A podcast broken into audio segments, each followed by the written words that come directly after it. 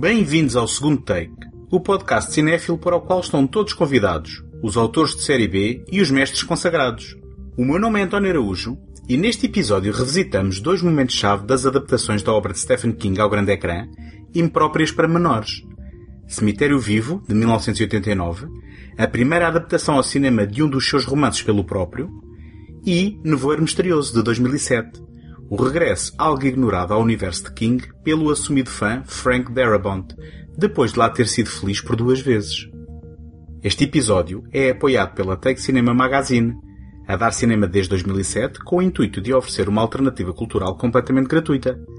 Em take.com.pt encontram críticas, artigos, passatempos, trailers e todos os números editados da revista.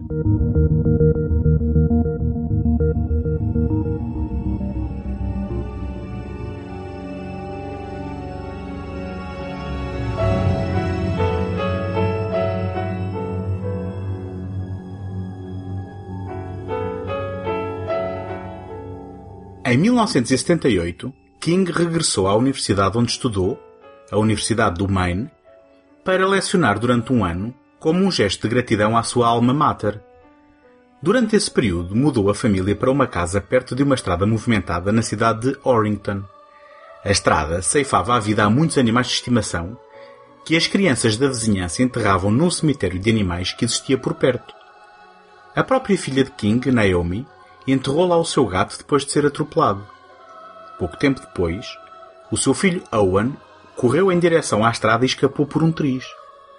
Inspirado por estas experiências, King escreveu Pet Cemetery, mas sentindo que tinha ido longe demais com a premissa do livro, e ajudado pelas opiniões da esposa Thabita e do amigo Peter Straub, que concordaram que este era muito negro e desagradável, descartou a ideia de o publicar. No entanto, precisando de um livro para terminar o contrato com a editora Doubleday, King submeteu-o relutantemente em 1983 após a insistência de Tabitha.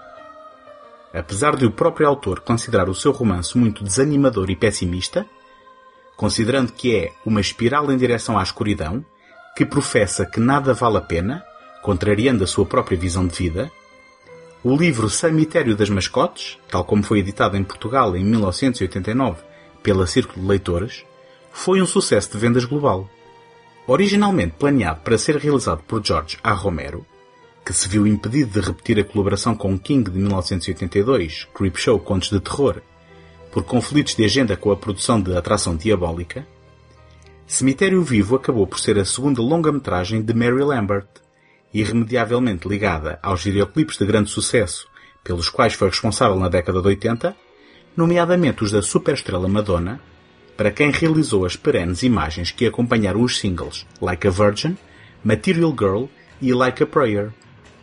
Em 1989, Stephen King era um nome familiar e omnipresente, especialmente no cinema. A televisão só o viria a descobrir em força durante a década seguinte. Com maior ou menor aprovação do autor, a década de 80 produziu filmes importantes baseados na sua obra, com especial destaque para Shining e Conta Comigo. Apesar de ter colaborado nas adaptações de algumas das suas obras, tendo inclusivamente experimentado a realização em 1986 com potência máxima, até à data King apenas tinha adaptado da sua própria bibliografia contos e histórias mais curtas. Cemitério Vivo foi, assim, a sua primeira adaptação de um romance de folgo escrito por si. What is this place? I brought you here to bury Alan's cat. Daddy, is church all right? Why, Judd? I had my reasons. I dreamed he got hit by a car and you and Mr. Crandall buried him in the pet cemetery. What did we do tonight, Judd? What we did, Lois, was a secret. May the Lord bless you and keep you. Has anyone ever buried a person up there? May the Lord make his face to shine upon you. You're thinking thoughts best not thought of. Something really bad. You're thinking of putting him up there. Don't deny the thought hadn't crossed your mind. Come back to me, Gage. Come back to us.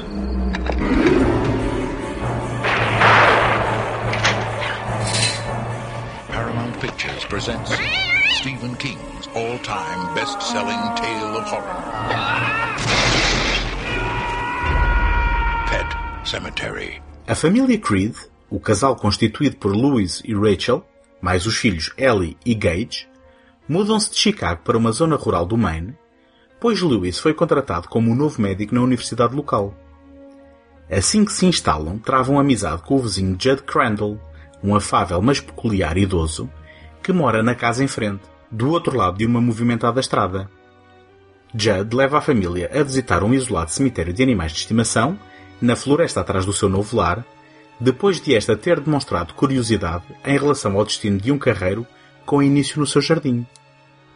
Durante o dia de ação de graças, Lois fica sozinha em casa e o gato de Ellie é atropelado e morre. Percebendo que Ellie ficará devastada, Judd leva Lois para além do cemitério de animais de estimação, até ao meio da floresta, onde se encontra um antigo e abandonado cemitério dos americanos nativos Micmac. Sem explicação, Judd ordena Louis a enterrar o gato e pede-lhe o mais absoluto segredo sobre o acontecido. No dia seguinte, para grande surpresa de Louis, o gato volta à vida.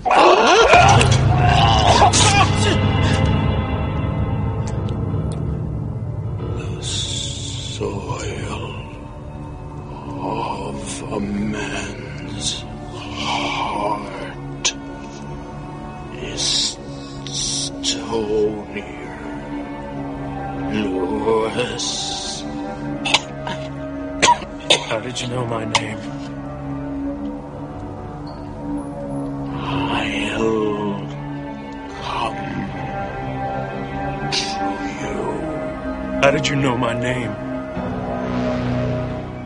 Esta é uma sinopse muito simplificada de uma história que envolve variados elementos sobrenaturais.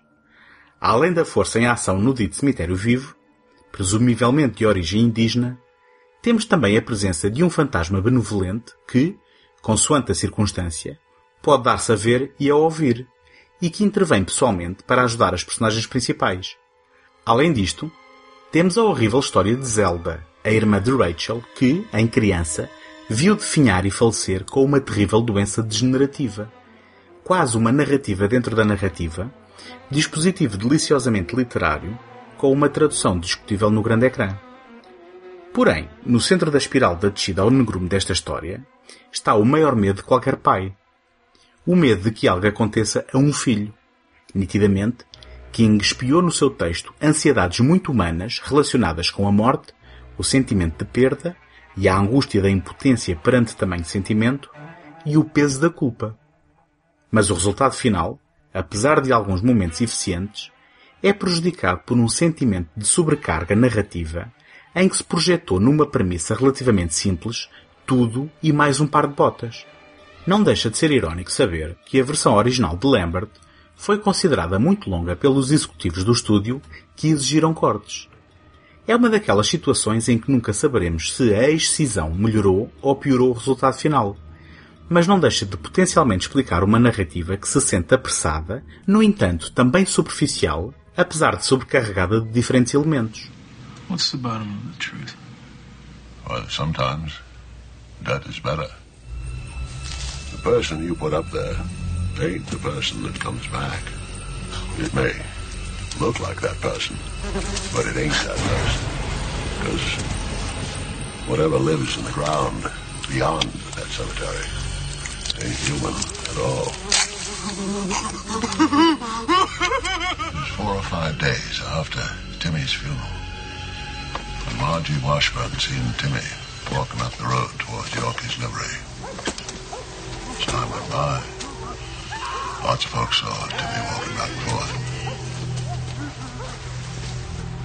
Was Margie who finally came to some of us men folks and said it had to be stopped. She knew it was an abomination. No elenco, Dale Midkiff revela-se desadequado para o papel de Louis, com uma interpretação pouco emotiva. Curiosamente, a sua oportunidade no grande ecrã seria uma das últimas e a sua carreira foi construída daí em diante maioritariamente em projetos televisivos. Fred Gwynne, um veterano ator do pequeno ecrã e presença ocasional em papéis secundários no cinema da década de 80, aproveita o sumarento papel de Judd para oferecer uma interpretação grandiosa, a roçar a caricatura, parando apenas a uma dentada de comer o cenário. Denise Crosby, por sua vez, tinha acabado de abandonar a muito amada série televisiva Star Trek The Next Generation e procurava diversificar a sua carreira. Infelizmente, Rachel não é uma personagem particularmente sumarenta. E Denise não oferece muito para além do que está no papel. A verdade é que, apesar de alguns raros papéis no cinema, a atriz também ficou presa no limbo da carreira televisiva. Depois das suas interpretações no Diptych Creep Show e de um cameo no referido Potência Máxima, King sentiu novamente a necessidade de se colocar em frente às câmaras, desta vez como o padre a declamar uma elogia numa misericordiosamente curta cena. No entanto, a grande revelação de Cemitério Vivo foi mesmo Miko Hughes, o pequeno bebê que, com apenas dois anos e meio, encarnou Gage. Durante a década de 90, Miko voltaria ao terror em O Novo Pesadelo de Freddy Krueger e contracenaria com Arnold Schwarzenegger e Bruce Willis. Aqui, no entanto, apesar de alguns truques que envolveram obviamente um boneco, é desconcertante a sua participação em tão terra idade em cenas intensas das quais é exemplo sintomático é descabelada a sequência final que oferece convincentes reações do pequeno ator. Achando que o final não estava à altura das expectativas, a Paramount Pictures mandatou que este fosse tornado ainda mais exagerado, o que justifica a supérflua cena com que o filme encerra. My sister Zelda. I know, she died. Spinal meningitis. She was in the back bedroom like a dirty secret. My sister died in in the back bedroom and, and that's what she was. A dirty secret. I had to I had to feed her sometimes. I hated it. But I did it. We wanted her to die. We wished for her to be dead. It wasn't just so she wouldn't feel any more pain. It was so we wouldn't feel any more pain. It was because she started to look like this monster. Even now, I wake up and I think, is Zelda dead yet? Is she? Falar de Cemitério Vivo é também falar incontornavelmente da sua música. A começar na banda sonora original do criminalmente subvalorizado Elliot Goldenthal, o compositor que três anos mais tarde assinaria a sublime e experimental música para Alien 3 e que, até hoje, Hollywood nunca soube aproveitar devidamente.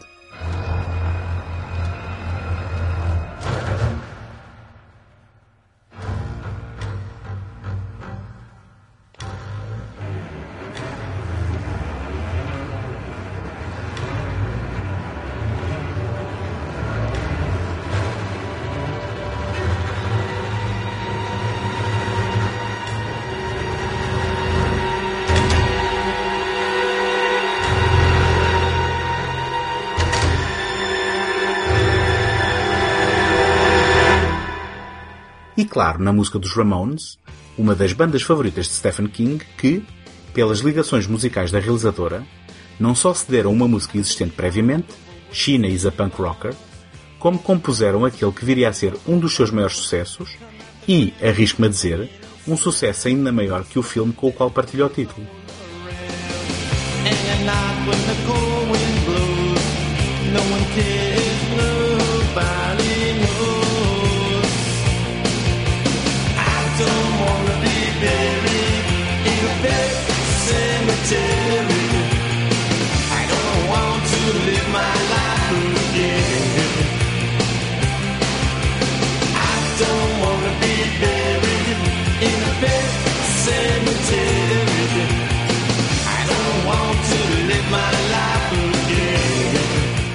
Cemitério Vivo foi um sucesso considerável e a Paramount convidou Mary Lambert para voltar em 1992 para realizar uma sequela, desta vez sem qualquer tipo de envolvimento de Stephen King.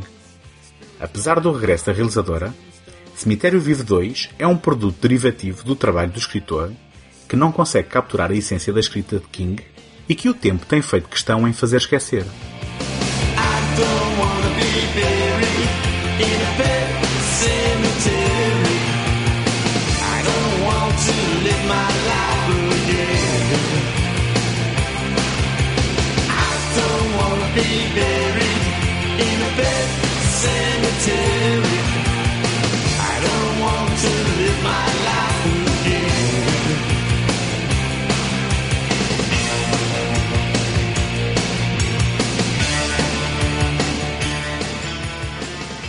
Gostava de partilhar convosco como me podem ajudar para vos continuar a oferecer este programa todas as semanas.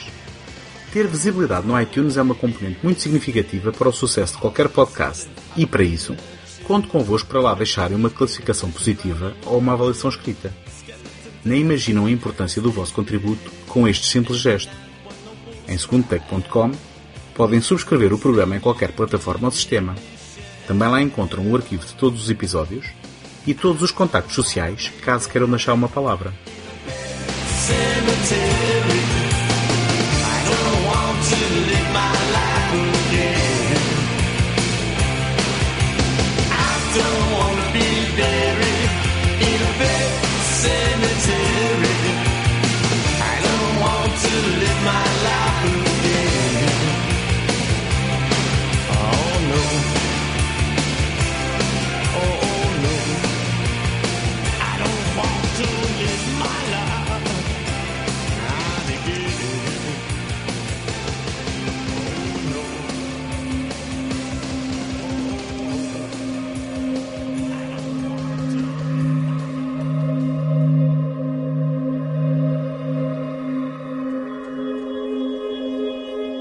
Frank Darabont começou a carreira como argumentista nas fileiras da série B do género de terror. No final da década de 80, podia-se encontrar o seu nome nos créditos dos argumentos de Pesadelo em Elm Street 3, Blob, Outra Forma de Terror e A Mosca 2. Tendo trabalhado na televisão no princípio da década de 90, quando as obras de Stephen King começaram a dar origem a minisséries cujas exibições eram autênticos eventos, casos como It, Palhaço Assassino, os Tommyknockers ou Vírus Assassino, mais conhecido pelo título original da Stand. Darabont virou-se, no entanto, para o grande ecrã para adaptar uma obra do Rei do Terror na sua estreia atrás das câmaras. Rita Hayworth and Shawshank Redemption, a novela de 1982 que daria origem, em 1994, a Os Condenados de Shawshank, era um drama que abdicava das emoções mais assustadoras e sobrenaturais, normalmente associadas ao autor. Nomeado para sete Oscars, incluindo melhor filme e melhor realizador, esta adaptação foi bem recebida pela crítica e ganharia um culto considerável ao longo dos anos, apesar de não ter contado com nenhuma estatueta. Cinco anos mais tarde, Darabont parecia reclamar o cetro de rei das adaptações de época de Stephen King envolvendo encarceramento. Ao adaptar o romance The Green Mile, desta vez incluindo elementos sobrenaturais, mas, como é a panágio do autor, muito enraizado na verosimilhança da premissa e na honestidade na caracterização das personagens. À espera do milagre, apesar de novamente nomeado para a estatueta de melhor filme, não foi recebido de forma tão consensual pela crítica e pelo público. Quando em 2001 estreou The Majestic, com Jim Carrey no principal papel, o divórcio entre o autor e a audiência foi total. A crítica não foi generosa e o público não apareceu nas salas de cinema. A carreira de Darabont como realizador tinha chegado a um impasse. Por entre afamados trabalhos não creditados de script doctoring, foram precisos seis anos para Frank Darabont voltar à cadeira de realização e este decidiu volver aonde tinha sido feliz anteriormente, uma adaptação de Stephen King. Deixando os dramas do cárcere para trás, Darabont adaptou a novela The Mist, uma narrativa de terror que invoca a memória dos escritos de H.P. Lovecraft para explorar o negrume que se apodera dos corações humanos perante o medo e a ameaça do desconhecido.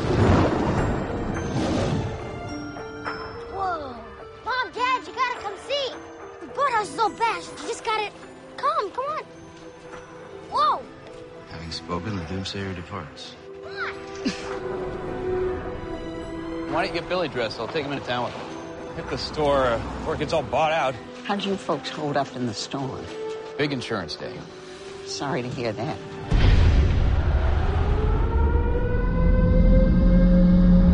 What's going on?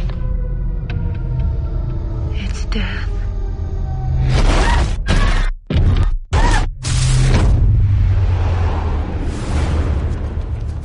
Something in the mist! Shut the doors! Shut the doors! The only way we're going to help ourselves is to seek rescue. Tie this around your waist. Or four. Well, let us know you got at least 300 feet. There's nothing out there. Nothing in the mist. What if you're wrong? Then I guess the joke would be on me.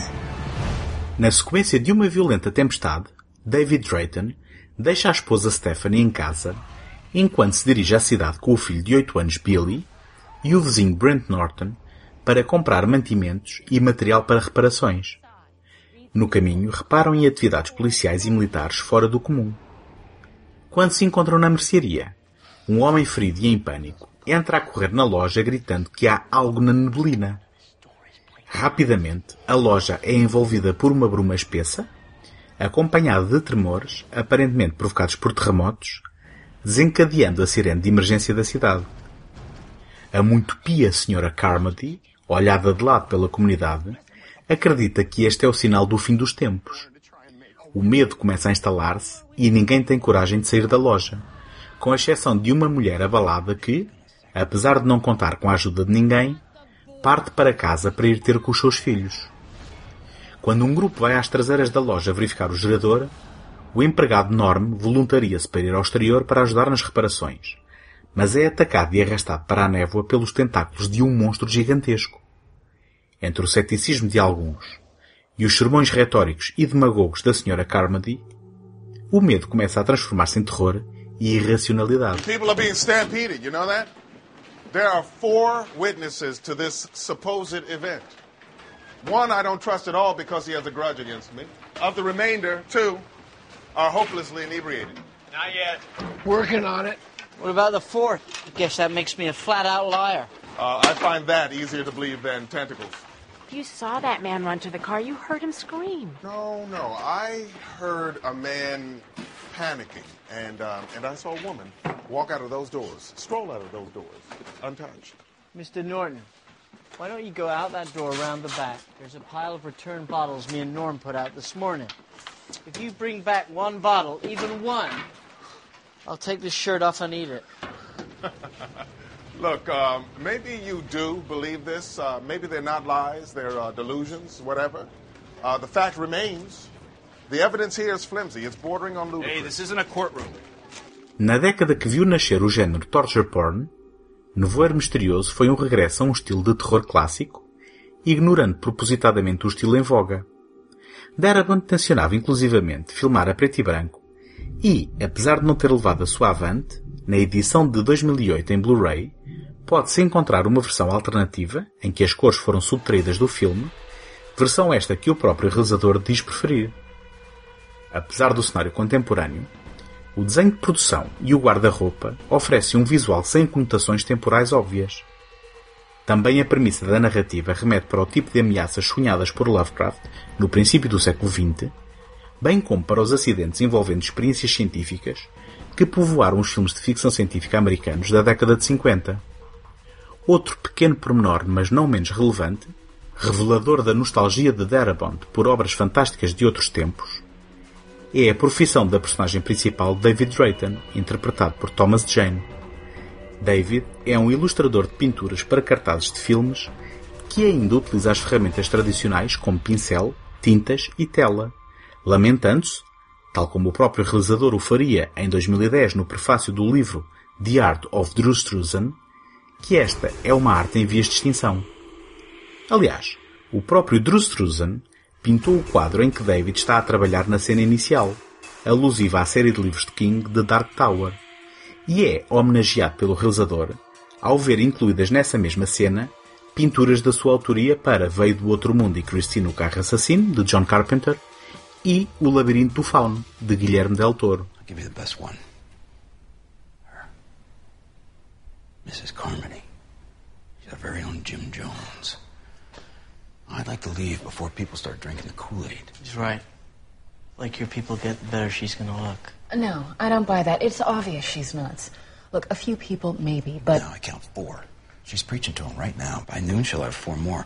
By tomorrow night, when those things come back, she'll have a congregation, and then we can start worrying about who she's going to sacrifice to make it all better. Hmm? You, Amanda? My little boy. He's right. you don't have much faith in humanity, do you? None whatsoever. I can't accept that. People are basically good, decent. My God, David, we're a civilized society. Sure. As As long as the machines are working and you can dial 911, but you take those things away, you throw people in the dark, you scare the shit out of them. No more rules.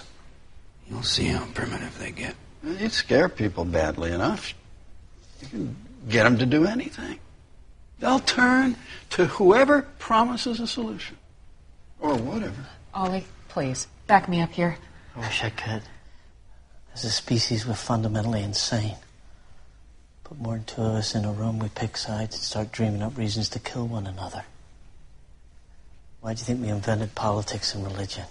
Oh, Jesus, that's just wrong. Nevoeiro Misterioso reúne um elenco fantástico que serve como pilar à narrativa de cerco que se vai desenhando pacientemente. Thomas Jane tem aqui o papel da sua vida como David, que se vê a braços com uma situação extrema, com a preocupação acrescida de quem tenta zelar pela segurança do seu filho menor.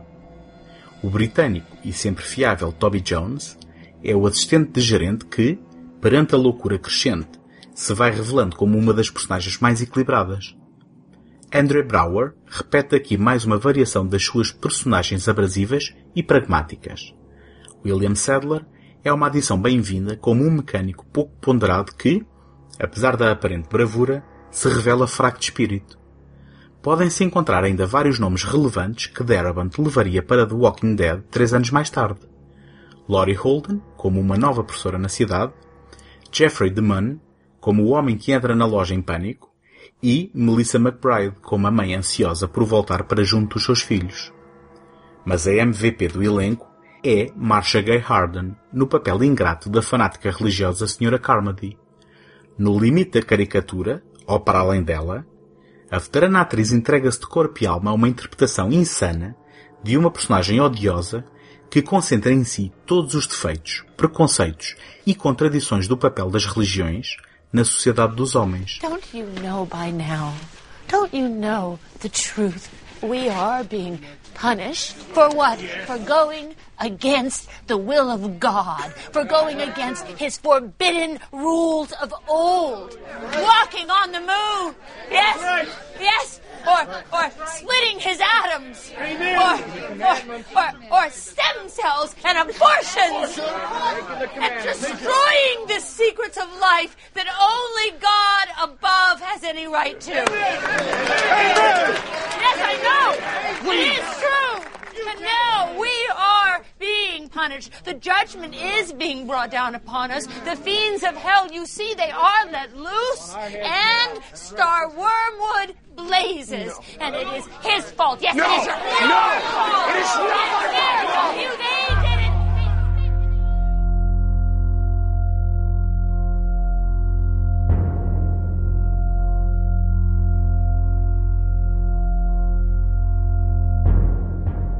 Apesar dos monstros assassinos e inexplicáveis que povoam a neblina, o horror que parte do interior, manifestando-se nas ações humanas em reação a uma situação de desespero, sobrepõe-se ao terror vindo do exterior. Os sustos mais ou menos previsíveis vão sendo substituídos por uma inescapável sensação de ansiedade claustrofóbica perante a rápida extinção da razão e da tolerância, atropeladas pela vitória dos instintos mais primários e egoístas. Ao alterar o fim da novela original, Darabont oferece um traumatizante final, cínico e pessimista, intensificado pela utilização da etérea música The Host of Seraphim pela banda Dead Can Dance, que, substituindo a discreta banda sonora original de Mark Isham até então, parece sublinhar que, independentemente das melhores intenções, dos sacrifícios ou da fé de cada um, no final não haverá lugar a qualquer tipo de redenção, sobrando apenas, na melhor das hipóteses, um limbo onde se é obrigado a viver com o peso da consciência.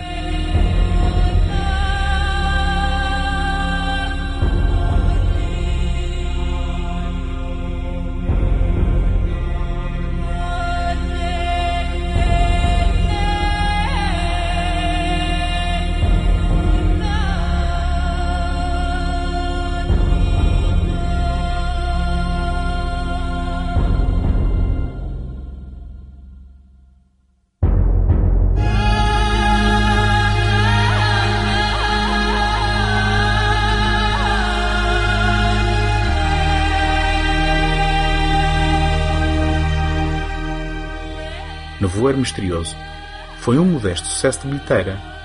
É um filme com espírito de série B, produzido por talento de primeira linha. E, passado mais de uma década, parece estar sintonizado com o mal-estar generalizado que se vive atualmente. Merece ser revisitado, reavaliado e redescoberto, e desconfio que perdurará seguramente como um despretensioso e intemporal clássico.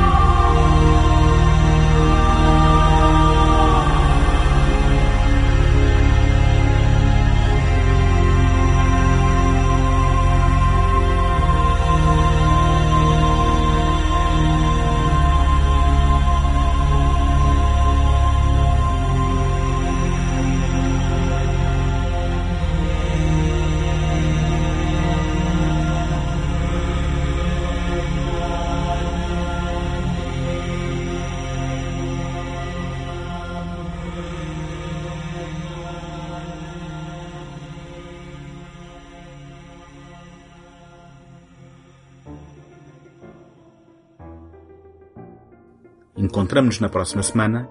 Até lá, boas fitas.